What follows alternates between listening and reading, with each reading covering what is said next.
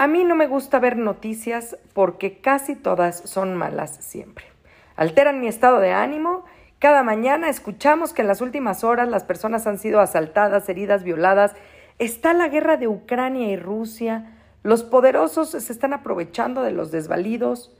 Los lords y las ladies arremetiendo con violencia y palabras insultantes. ¿Qué nos ha pasado? Te invito a realizar un viaje al origen de todo. ¿Me acompañas? Nadie dijo nunca que quería un hijo con reflujo, que fuera bueno para los berrinches y que siempre soñaron con tener un adolescente que les voltee los ojos y te azote las puertas. Todos incursionamos en esta aventura de ser padres diciendo, a mí no me va a pasar. Y lo cierto es que a todos nos sobrepasa en algún momento. No nacemos sabiendo ser padres, pero hay técnicas que te enseñan a resolver muchas dudas y son mucho más eficientes que los consejos de la suegra. Bienvenidos al podcast de Academia para Padres. Caminaremos en las diferentes etapas del desarrollo primario de estas pequeñas personitas para ayudarte a crear este ambiente libre de caos y con estructura y hacer que las cosas pasen. ¿Estás listo? ¡Comenzamos! Hablemos de psicología social de Fromm y su visión en torno a las dos partes que nos conforman como seres humanos y que están en constante conflicto. Esta dicotomía entre el desarrollo evolutivo y nuestro origen animal. Tenemos características humanas como la conciencia, la razón y la imaginación, y estas contribuyen tan completamente a nuestro bienestar como nuestras necesidades animales. Vamos a analizar cada una de estas partes. Como seres humanos tenemos la necesidad de relacionarnos con los demás, es decir, la necesidad de evitar la soledad.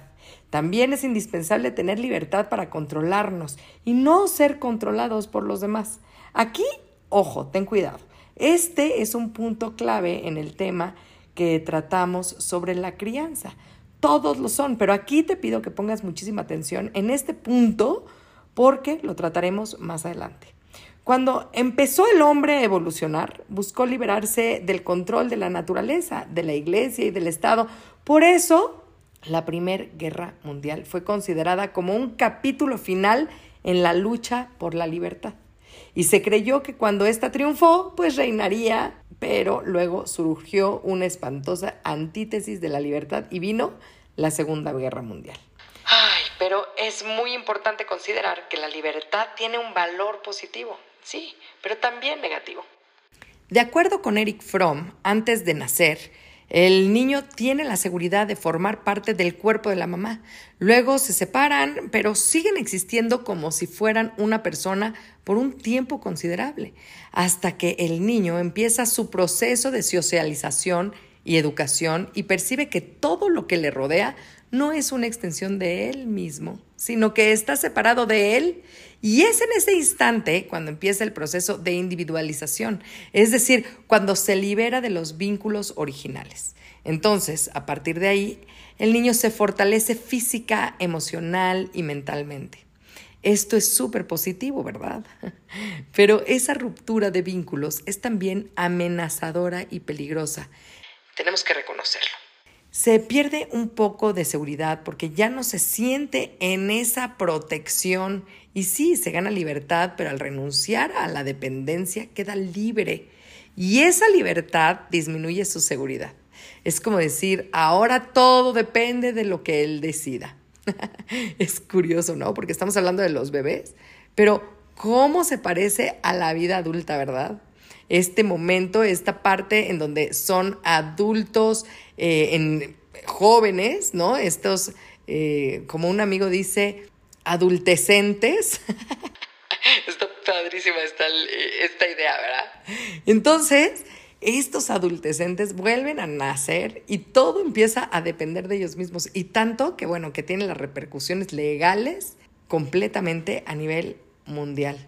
Así, este autor, este Eric Fromm, especialista en psicología social, llega a la conclusión de que la libertad negativa indica el apartamiento respecto a la fuerza dominante y conlleva eso un sentimiento de inseguridad. En cambio, la libertad que llama positiva se presenta con mucho menos frecuencia y trata de la adaptación del hombre al entorno. ¿Qué tal? Ahora es muy importante que entendamos que como seres humanos tenemos necesidades específicas, como la de relacionarnos, la de trascender, la de enraizarnos o tener arraigo, la necesidad de obtener identidad y la de lograr un marco de orientación. Todas estas se relacionan con una sola, la necesidad de autopreservarnos. Te lo explico. Cuando abandonamos nuestra unión animal con la naturaleza y evolucionamos socialmente, se nos forma un vacío y para llenar ese vacío nos relacionamos con los demás. De eso depende incluso que el ser humano conserve su razón. Como ejemplo está precisamente esta pandemia que acabamos de pasar, que se nos atravesó y por lo cual tuvimos que dejar de un lado muchísimas de nuestras relaciones sociales y aunque la tecnología facilitó muchísimo algunos contactos y al principio fueron mucha novedad. Estoy segura de que coincides conmigo que faltaba esa relación cercana con los demás, esos abrazos, esas risas, ese de verdad convivir con el otro cercanamente, verdad. La necesidad de trascendencia la satisfacemos por dos medios. Otra vez con un sentido positivo y otro negativo. La solución positiva está en la creación Sí, en transmitir de generación en generación, en crear conscientemente la vida a nuestro antojo y también, por supuesto, en crear arte, ideas o amor. Y estoy segura de que ya sabes por dónde voy. La solución negativa entonces, ¿cuál sería? Pues sí, la de la destrucción, que también nos lleva a trascender, por supuesto. Ahí vamos entendiendo todos estos conceptos de psicología social que son esenciales para entender este proceso de crianza con nuestros hijos. Entonces, no solo Fromm, sino Carl Rogers, Maslow, con su pirámide de autorrealización y muchos otros psicólogos humanistas afirmaron que los seres humanos somos potencialmente capaces de ser nosotros mismos, de autorrealizarnos, de relacionarnos de manera espontánea, tierna, amorosa con los demás, de creer en la belleza, en la justicia y en la sencillez, en el amor y la bondad como significado de la vida, en aceptar nuestros errores y limitaciones tanto como agradecer cada una de las oportunidades que tenemos para vivir. Y aquí me dirán, pero Emily, ¿y entonces ¿Qué ha pasado con el ser humano que todos somos en potencia? De todo esto vamos a hablar a lo largo de todos estos episodios donde recurriremos a las enseñanzas de especialistas en diferentes terapias y desgranaremos cada una de las enseñanzas para después llevarlas al punto que queremos tratar al de la crianza, porque recuerden que todo esto se relaciona por completo con este ser humano pequeñito que nos toca como padres guiar para que puedas ser un adulto pleno y feliz. Por el momento, solo te voy a decir que existen algunos obstáculos, principalmente de dos tipos. Para nuestra autorrealización, los factores condicionantes, aquellos que imponen condiciones a nuestra vida, y los decisivos, aquellos que dependen de nosotros mismos, de la manera en la que nos enfrentamos a nuestra existencia, por ejemplo. No te desesperes porque ya te lo voy a estar explicando ampliamente y con lujo de detalles, sobre todo eh, con ejemplos cotidianos, ¿ok? Así que tranquilo. Siguiendo con la psicología social de Eric Fromm, los seres humanos tenemos también una necesidad de enraizamiento o encontrarnos cerca de la naturaleza, porque anhelamos profundamente conservar esos vínculos con nuestra madre, con la sangre y con la tierra. Queremos formar parte del mundo. Un niño está ligado a su madre, ¿sí? Pero en la sociedad se deben romper estos vínculos. Entonces, para eh, resarcir esta, esta ruptura de vínculos con mamá, el ser humano busca lazos de hermandad con otros seres humanos. ¿Te ha pasado? Estoy segura que sí, porque seguramente tienes a tu familia de la universidad o de la escuela o del trabajo y tu familia de sangre, ¿verdad? Hablar de la necesidad de identidad es referirnos un poco a eso también. A ver, fuimos arrancados de la naturaleza y claro que tenemos la necesidad de decir yo soy yo y con eso encontrar una identidad, identificarnos con otra persona o con otro grupo.